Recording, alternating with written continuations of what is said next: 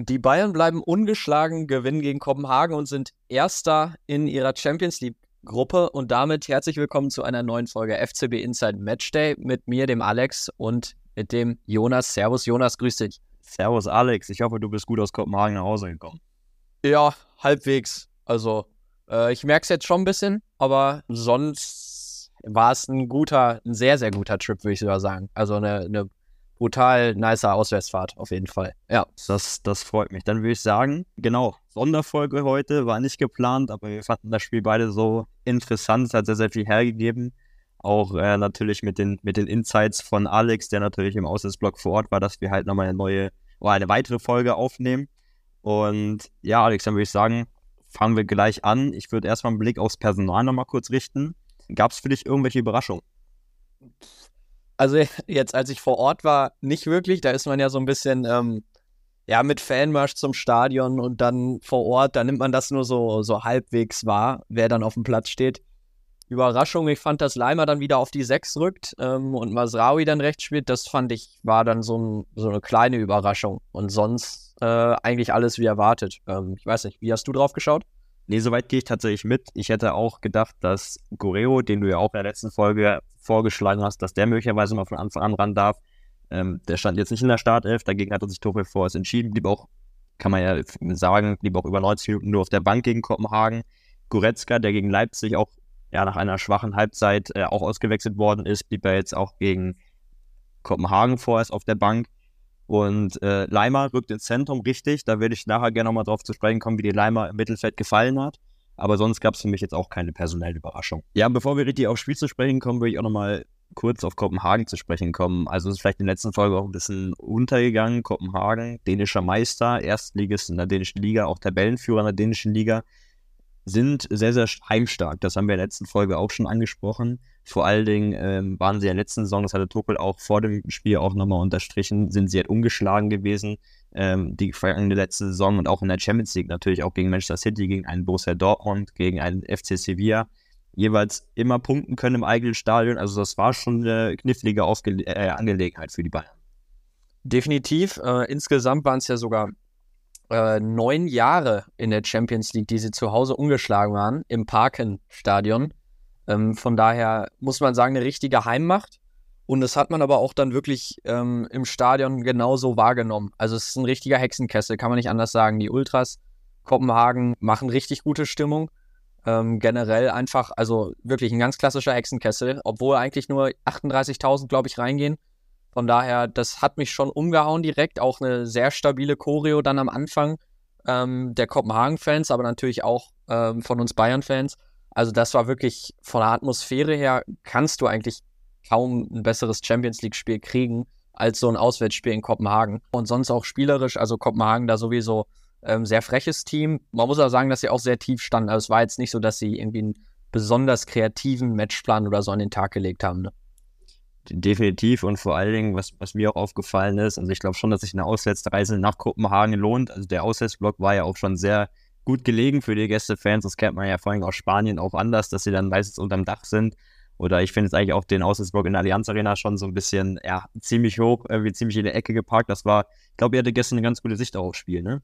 Ja, definitiv. Also Auswärtsblock perfekt. Ja, so schräg hinter dem einen Tor quasi. Also das war sehr, sehr gut. Insgesamt, glaube ich, 2250 Auswärtsfans, die da dann mitreisen konnten. Und also man hat von Anfang an auch gemerkt, wie, wie die Bayern-Fans da Bock drauf haben. Also der Fanmarsch zum Stadion war wirklich, war richtig geil. Die Choreo dann auch. Und dann, glaube ich, saß auch vom Fernseher, ähm, ja, mit, mit den leuchtenden Farben, die dann immer mal wieder aufkamen, glaube ich, ganz schick aus. Also von daher ein unglaubliches Stadionerlebnis, das erstmal sowieso. Wobei ich da noch ganz kurz einschieben kann. Man muss sagen, in der ersten Halbzeit hatte ich ein bisschen das Gefühl, dass wir ein bisschen auch nicht überrumpelt waren, aber dass man schon gemerkt hat, wie, wie beeindruckt man so ein bisschen war von der Stimmung in Kopenhagen ähm, und man da erstmal gegenhalten musste. Aber in der zweiten Halbzeit wurde es dann auch stimmungstechnisch nochmal besser. Ja, dann auch noch mit dem Spielverlauf eigentlich ein perfektes Stadionerlebnis. Ja ja, du hast schon angesprochen, der Spielverlauf, der war natürlich erstmal nicht auf Bayerns Seite. Ich würde dann sagen, und da gucken wir auch erstmal jetzt mal drauf. Genau, knifflige Aufgabe, wie Thomas Tuchel auch schon im Vorfeld gesagt hatte, so, so kam es dann auch. Also es war eine sehr, sehr knifflige Anfangsphase, auch allein schon Kopenhagen natürlich mit den mit den starken Heimfans, mit den lautstarken Heimfans im Rücken äh, mutig aufgetreten, dann irgendwann so ein bisschen zurückgezogen, sodass sich das so ein bisschen zu so einem Geduldsspiel auch ohne viele Strafraumszenen entwickelt hat. Wie hast du die erste Halbzeit gesehen? Ja, erste Halbzeit fand ich wirklich, ähm, äh, hat sich das Spiel wirklich so klassisch neutralisiert, fand ich irgendwie. Also Bayern mit mehr Spielern teilen, ja, aber sonst, Kimmich hatte, glaube ich, eine ganz gute Chance und sonst fand ich, war es halt, ja, haben sie sich ziemlich, ziemlich ausgeglichen dann in dem Sinne. Also wenig Torchancen sowieso, auch fand ich generell über die 90 Minuten. Und ja, so war es dann auch in der ersten Halbzeit, dass da relativ wenig vom Bayern im Offensivspiel zustande kam, aber man dann halt auch in der Defensive wenig zugelassen hat. So habe ich es jetzt aus dem, äh, aus dem Stadion wahrgenommen. Man muss auch sagen, man sieht da natürlich nicht immer alles so gut, weil man dann sich dann doch auch mehr darauf konzentriert, ähm, was heißt konzentriert, aber man dann schon den Fokus darauf legt, auch gut, gut Stimmung zu machen. Aber so habe ich es wahrgenommen. Also ich weiß nicht, ob es bei dir auch so der Blick war vom Fernseher ungefähr. Nee, kam auf jeden Fall so rüber. Das einzig Gefährliche, was ich mir notiert hatte, war halt ein Fernschuss von Josua Kimmich gegen sehr, sehr kompakt stehende den in der 29. Minute, wo Coman den Ball dann ablegt und Kimmich knapp rüberschießt. Aber sonst ging, wie gesagt, auf dem Spiel nicht so viel. Und äh, dann ging es erstmal mit 0 zu 0 in die Pause. Leistungsgerecht würde ich auch sagen, weil, wie gesagt, was du schon meintest, die beiden Mannschaften haben sich neutralisiert bis zu dem Zeitpunkt. Und dann bekamen ja die München eine relativ kalte Dusche zehn Minuten nach Wiederanpfiff, ne? Ja, genau. Man muss sagen, also so richtig angebahnt hat sich auch nicht wieder, weil ich fand, das hat sich so ein bisschen, also es ging so ein bisschen weiter wie in der ersten Halbzeit, von daher kam es schon so ein bisschen aus dem Nichts. Kim klärt das Ding ein bisschen unglücklich in der konkreten Szene dann und dann macht, äh, wer war es? Lehrager. Wird genau. er so ausgesprochen? Ich, ich, das kann ich dir nicht bestätigen, aber ich glaube ah, auch. Okay, okay. Ähm, den macht er aber auch gut weg, muss man wirklich sagen. Also das Ding nimmt er gut ab. Ähm, da kann Ulreich dann auch nichts machen. Und dann, ähm, ja, also nur so mein Gedanke dann direkt. Also du hast sowieso schon Hexenkessel und kommst, ist schwierig gegen diese Mannschaft anzukommen und dann auch noch dieses, dieses 1 zu 0 für Kopenhagen. Ähm, wow, also schlimmer hätte es dann in dem, in dem Moment eigentlich gar nicht laufen können. Ja. Lass uns mal kurz in der Szene drin bleiben, das interessiert mich mal, weil ich habe mir das Tor auch nochmal vorhin nochmal angeguckt in der Vorbereitung und es kam mir so rüber, dass, dass die Bayern sehr, sehr passiv auch im Verteidigen waren. Also erstmal natürlich der Pass in die Schnittstelle, da muss Kindern erstmal so ein bisschen abwarten, was sein Gegenspieler macht.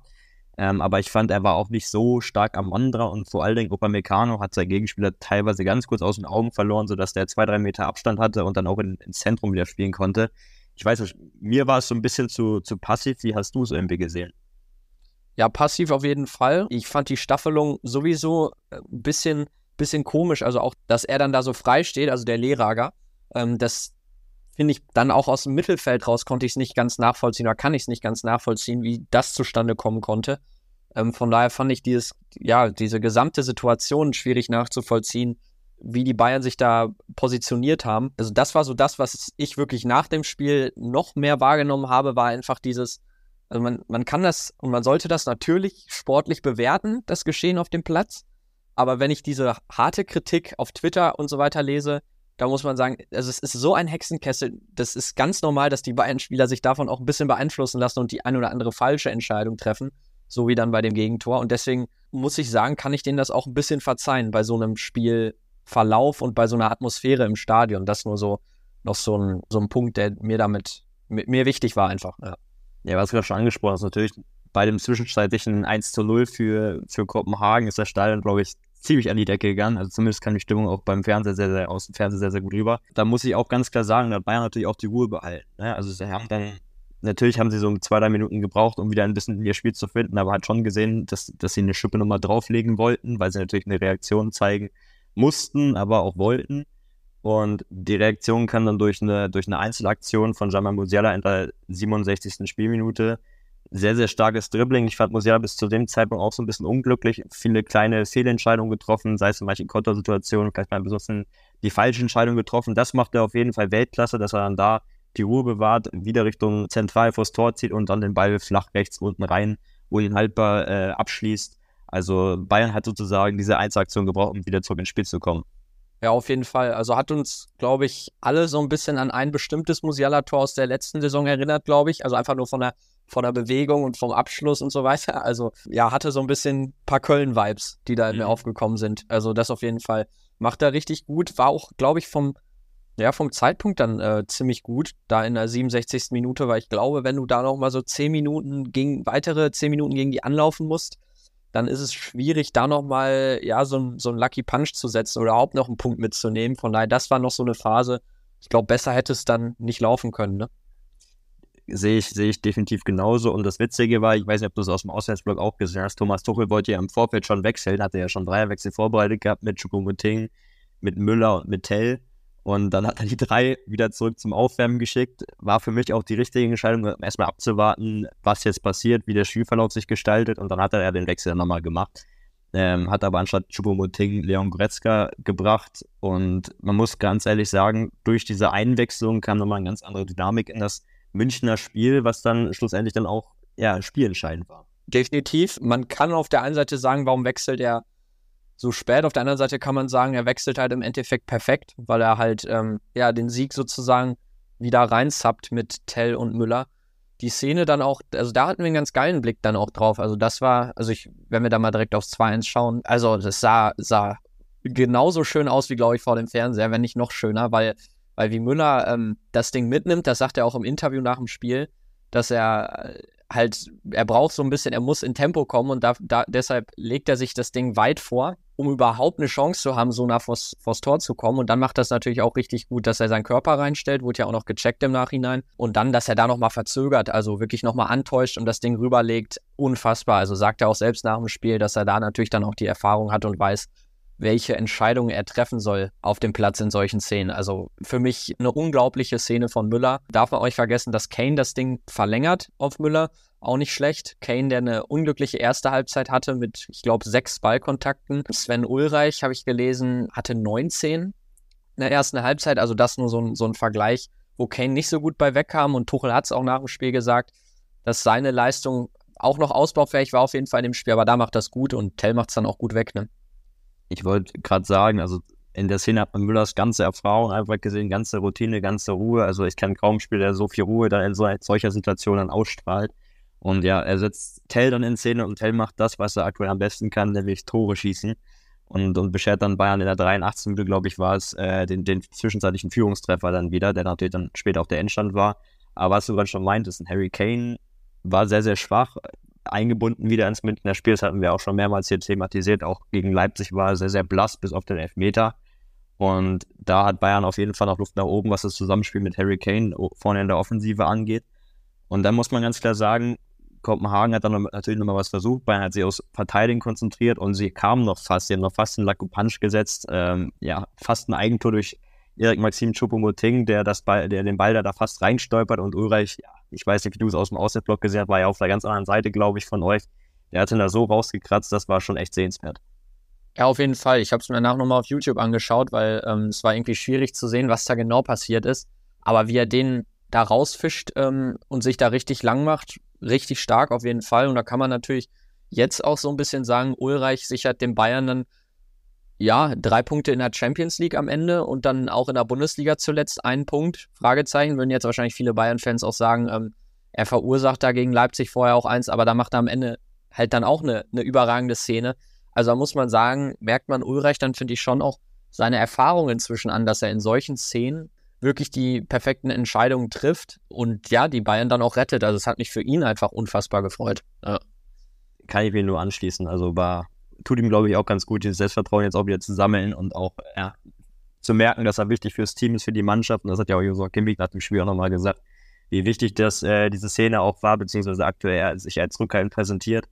Ähm, genau, und dementsprechend würde ich sagen, Alex, ich, danach war ja das Spiel zu Ende, hart umkämpfter Aussätzige in Kopenhagen. Was ist dir so während des Spiels aufgefallen? Was sind so deine, deine Takes? Was hast du mitgebracht?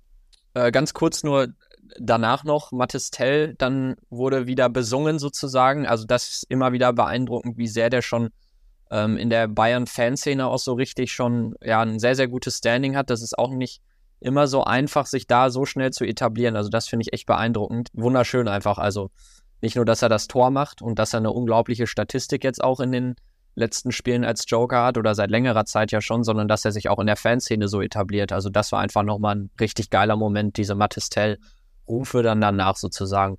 Ich hätte einen FCB Inside-Spieler, glaube ich, an der Stelle, wenn wir unsere Kategorie da vielleicht nochmal aufgreifen wollen. Ich weiß nicht, ob Ger da auch. Ja.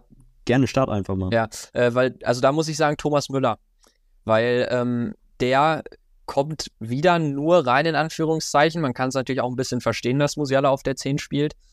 Aber wie er reinkommt, wie er auf dem Platz dann sofort da ist, sofort die richtigen Entscheidungen trifft und auch wirklich überhaupt nicht den Anschein macht, als wäre er jetzt irgendwie sauer, beleidigt oder was auch immer. Das war immer so ein Gedanke von mir, wann das mal aufkommt, weil das hatten wir unter Nico Kovac. Ich meine, er ist absolut kein Stammspieler gerade und kommt, wenn überhaupt, wird er nur eingewechselt und bleibt aber total cool und nimmt die Rolle einfach an. Und äh, wenn er dann auf dem Platz ist, dann macht er es auch richtig gut. Also das finde ich so beeindruckend und ich hoffe wirklich, wenn wir jetzt mal auf seinen Vertrag schauen, 2024, dass die Bayern da keinen Fehler machen und dass sie wirklich diesen Vertrag auch nochmal um ein Jahr verlängern, weil der so wichtig für die Mannschaft ist und weil er sportlich einfach unfassbar hilft nach wie vor und auch den Bayern-Fans, glaube ich, generell so viel Identifikation gibt. Ja, deswegen für mich äh, Thomas Müller in diesem Spiel der FCB Inside-Spieler sozusagen. Finde ich einen guten Vorschlag tatsächlich. Ich muss auch gleichzeitig sagen, ich glaube, Müller hat es auch genossen, tatsächlich von außen, ja, sich die Gegenspieler anzugucken, auszugucken, wo sind die Freiräume, wo kann er reinstarten. Das hast du schon gleich von Anfang an gemerkt. Die Auswechslung hat sofort gegriffen. Er war griffig, er war, hat genau die Laufwege besetzt, wo er hin muss, wo die freien Räume sind. Hat natürlich dann auch sehr, sehr gut funktioniert, dass man vorne mit Harry Kane einen Leuchtturm drin hat, der natürlich ähm, die Bälle immer gut verlängern konnte per Kopf. Und das hat Müller natürlich auch dann beim 2-1 sehr, sehr gut ausgenutzt. Also kann ich mich nur anschließen. Ich habe tatsächlich einen FC Bayern Outside-Spieler ähm, mitgebracht. Er etabliert sich so langsam, ne? dass ich die Inside, also dass ich die positiven Spieler finde und du äh, am Meckern bist, aber geh ruhig, also sag's gerne. Ist tatsächlich auch wieder ein bisschen spezial gelagerter FC Bayern Outside-Take und zwar plädiere ich für Konrad Leimer. Und zwar nicht generell, dass er nicht in die Startelf gehört mit seiner Leistung, nur ich finde ihn tatsächlich aktuell auf der 6 deutlich schwächer als auf der Rechtsverteidigerposition. Ich weiß nicht, wie du es gesehen hast. Er war auch laut dem Bildranking, ich habe mir aber die Bildnoten reingeguckt, einfach mal so zur Orientierung, hat er auch mit einer Note 5 mit die schlechteste Note auch bekommen. Und ich finde, er hat extrem viel probiert. Er war sehr, sehr engagiert, sehr, sehr lauffreudig. Aber ich finde fast in allen seinen Situationen ziemlich unglücklich in, seinen, in, in, seiner Entscheidungsfindung, viele Fehlpässe und das hast du vor allen Dingen, finde ich, in der ersten Halbzeit gemerkt, dass er da irgendwie vor allen Dingen Abstimmungsprobleme hat mit Leroy Sané, dass die sich natürlich dann auch unterschiedlich positionieren und nicht mehr beide irgendwie auf rechts kleben, ist dann auch klar, dass da mal zu Missverständnissen kommt. Aber ich fand, Leimer war nicht so stark wie in den Spielen davor auf der Rechtsverteidigerposition. Und ich finde, Goretzka hat die Chance dann schon wieder genutzt, als er reingekommen ist und hat dann vor allen Dingen mit seiner körperlichen Präsenz und mit seiner Physis da ordentlich äh, ja, aufgeräumt. Ja, also ich hätte ihn jetzt nicht als FCB Outside-Spieler genommen, aber ich verstehe natürlich trotzdem deine, deine Kritik an der Stelle, weil ähm, ich glaube, da würde ich schon mitgehen, dass er ein sehr unglückliches Spiel hatte und da auch zum Teil falsche Entscheidungen einfach trifft. Man sieht schon immer, wie du es auch gesagt hast, dass er sehr, also er will schon, es fehlt nicht an Motivation oder dass er den Kopf hängen lässt oder so, so Sachen, die man vielleicht bei einem Ryan Gravenberg oder früher mal bei einem Renato Sanchez oder so damals immer gesehen hat, dass die schnell den Kopf hängen lassen. Das ist bei Leimer nicht das Problem. Ja, also von daher darf ich mitgehen. Also ich habe auch nochmal geschaut, Kickernote war eine 5,0, also ähm, glaube ich auch so wirklich die überwiegende Mehrheit, die da sagt, dass Leimer unglücklich war. Deswegen kann ich das absolut nachvollziehen. Womit ich nicht ganz mitgehen würde, ist, dass er auf der Rechtsverteidigerposition jetzt zuletzt so viel besser war. Also ich fand ihn gegen Leipzig auf rechts, das haben wir auch in der letzten Folge besprochen, nicht gut. Auch da hat er viele falsche Entscheidungen getroffen, unglückliche Szenen gehabt, wollte zum Teil zu viel gegen seinen Ex-Club, hatte ich das Gefühl.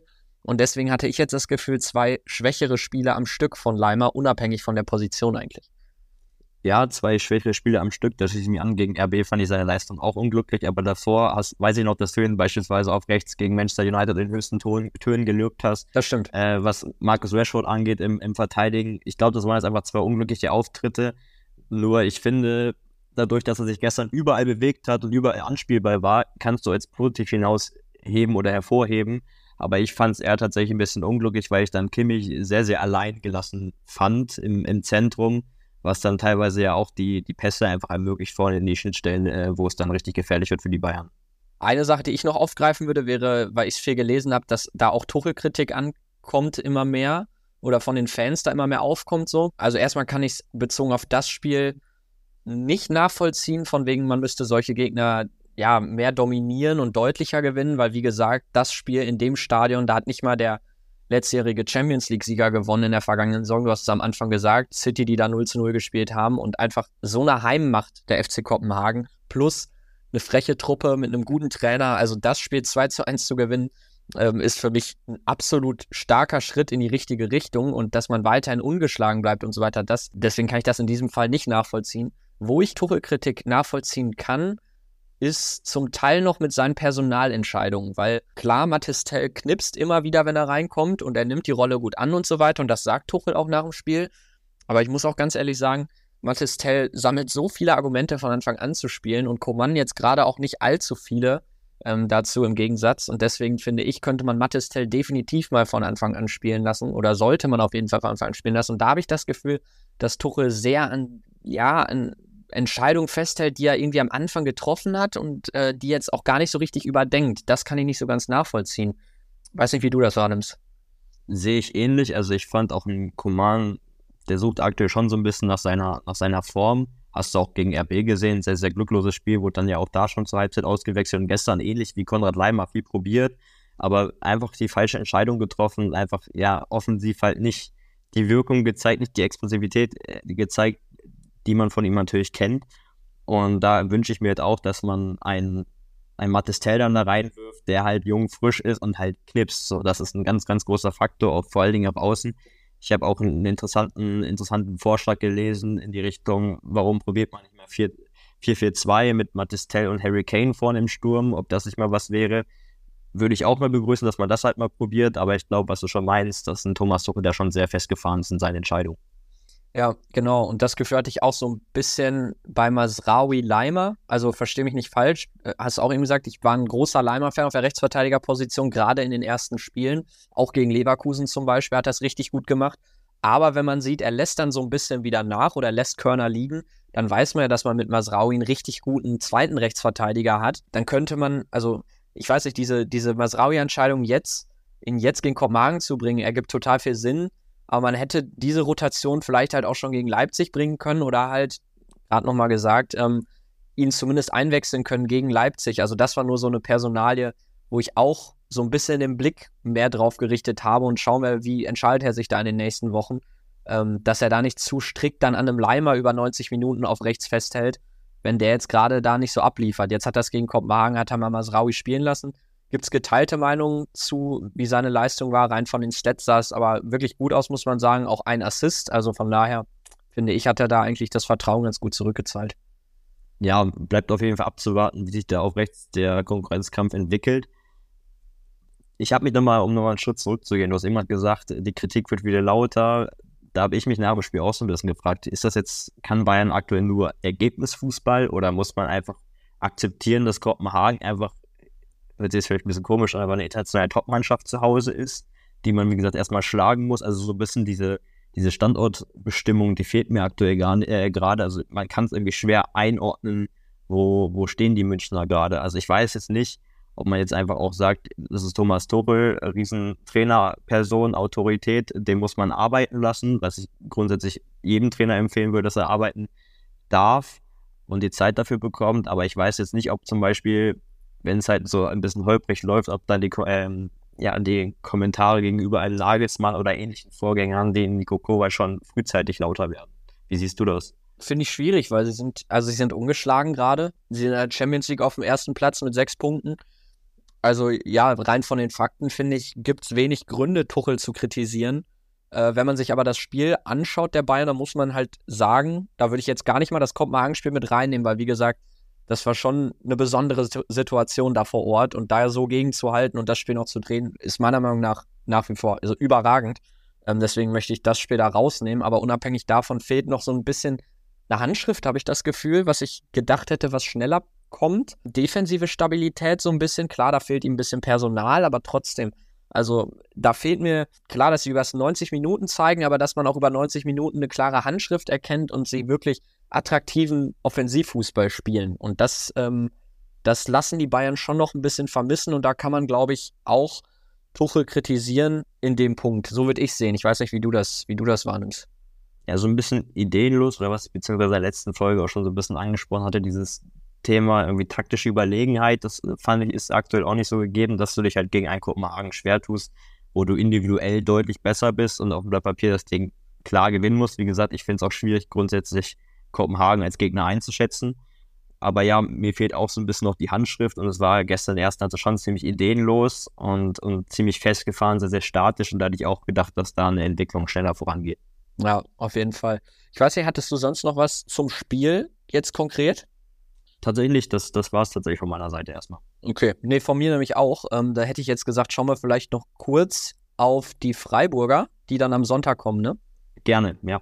Ich weiß nicht, erstmal aus Bayern-Sicht fände ich es vom Personal dann jetzt wirklich, wird so langsam Zeit, dass Mathis Tell dann für Kingsley Coman in die Startelf rückt. Das war jetzt nur so das, was ich aus Personalsicht erhoffe. Genauso wie das Thomas Müller, finde ich, einen Startelfplatz verdient hätte. Ähm, das wären so zwei Personalien, die ich da, die ich da auf dem Zettel habe. Wie ist das bei dir?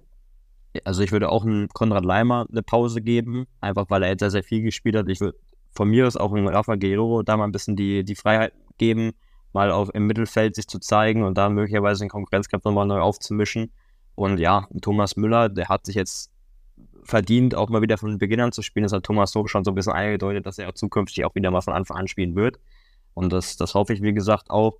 Und ja, grundsätzlich, ja, in der Hintermannschaft stellt sich ja die, die Mannschaft fast von alleine auf mit Kim und Upamecano. Dahingehend erwarte ich dann halt überhaupt keine Überraschung. Aber ja, du hast schon angesprochen, wir haben jetzt in der letzten Folge auch schon den Fokus so ein bisschen gelegt gehabt auf, auf Freiburg. Ein, Team, was ja durchschnittlich oder relativ okay für deren Verhältnisse in die Bundesliga-Saison reingestartet ist. Und jetzt äh, spielen sie am heutigen Donnerstag gegen West Ham United in der Europa League. Ich glaube, ein ganz klarer Vorteil. Man weiß nicht, ob es immer ein Vorteil ist. Ich sehe schon als Vorteil ist natürlich die Regenerationszeit. Bayern hat jetzt zwei Tage mehr zu regenerieren. Zudem haben sie ein Heimspiel. Also dahingehend glaube ich schon, dass die Bayern da als Favorit am Sonntag äh, in der Allianz Arena auflaufen werden. Ja, auf jeden Fall. Auch weil, weil Freiburg halt gerade so äh, keine richtige Konstanz auf den Platz bringt in der Bundesliga. Also es ist noch nicht so ganz klar erkennbar, wo sie sich etablieren werden. Wird dann nochmal interessant zu sehen sein, wie du es gerade gesagt hast, wie sie sich gegen West Ham verkaufen. Aber weil es ein Heimspiel ist, weil man jetzt auch ein bisschen mehr Zeit zum Regenerieren hat bis Sonntagnachmittag, ähm, glaube ich auch, dass die Bayern eigentlich da drei Punkte einfahren sollten, was ja auch nicht ganz unwichtig ist, wenn man sieht, dass die Dortmunder und die Leverkusener ähm, in der Bundesliga-Tabelle vor den Bayern stehen. Ja, von daher ähm, ja, sehe ich das wie du im Prinzip. Was ist dein Tipp? Äh, ich wollte gerade fragen. Ja, jetzt äh, passt ja ganz gut. Mein Tipp ist ein souveränes 3 zu 0. Also ich glaube, die Null mal wieder halten wäre gut und das traue ich denen auch zu am Sonntag. Was tippst du? Also ich glaube auch drei Tore für, für die Münchner, aber ich, ich glaube nicht, dass wir aktuell in der Lage sind, unter 6 zu 0 zu spielen. Und gegen Freiburg ist auch immer eine knifflige Angelegenheit. Also ich glaube, es wird ein 3-1. 3-1, glaube ich, könnte man auch mit leben. Also ähm, wobei, wenn ich die Meinung von ein paar Bayern-Fans lese und die Bayern da dann wieder nicht überzeugend spielen, dann kann Tuchel ja quasi schon einpacken. Aber ähm, naja, muss man, muss man mal schauen, wie sie sich dann wieder verkaufen. Ob sie jetzt inzwischen dann mal es besser auf den Platz bringen, über 90 Minuten und mit attraktiverem Fußball. Und wenn das wieder nicht, wieder nicht so richtig hinhaut, dann kann man es ja auch ein bisschen nachvollziehen, dass da eine Kritik bezüglich der Spielweise lauter wird. Ne? Definitiv kann ich mich nur anschließen. Und einfach mal gucken, wie gesagt, wie es ausgeht. Ähm, da werden wir am Montag drüber reden, Alex. Am Montagmorgen werdet ihr die nächste Folge von uns hören. Dann alles zum Freiburg-Spiel mit Personalentscheidung und auch mit Spielverlauf, wie ihr es gewohnt seid. Und bis dahin gerne abonnieren, gerne einen Kommentar da lassen. Hilft uns auf jeden Fall weiter mit Feedback zu arbeiten. Und bis dahin würde ich sagen, Alex, danke für deine Zeit. Ja, danke dir auch, Jonas. Hat mich sehr gefreut, noch diese spontane Folge. Ja, habe ich auch gefreut, definitiv. Und dann würde ich sagen, hören wir uns am nächsten Montag. Bis dahin, Servus. Bis dann, ciao.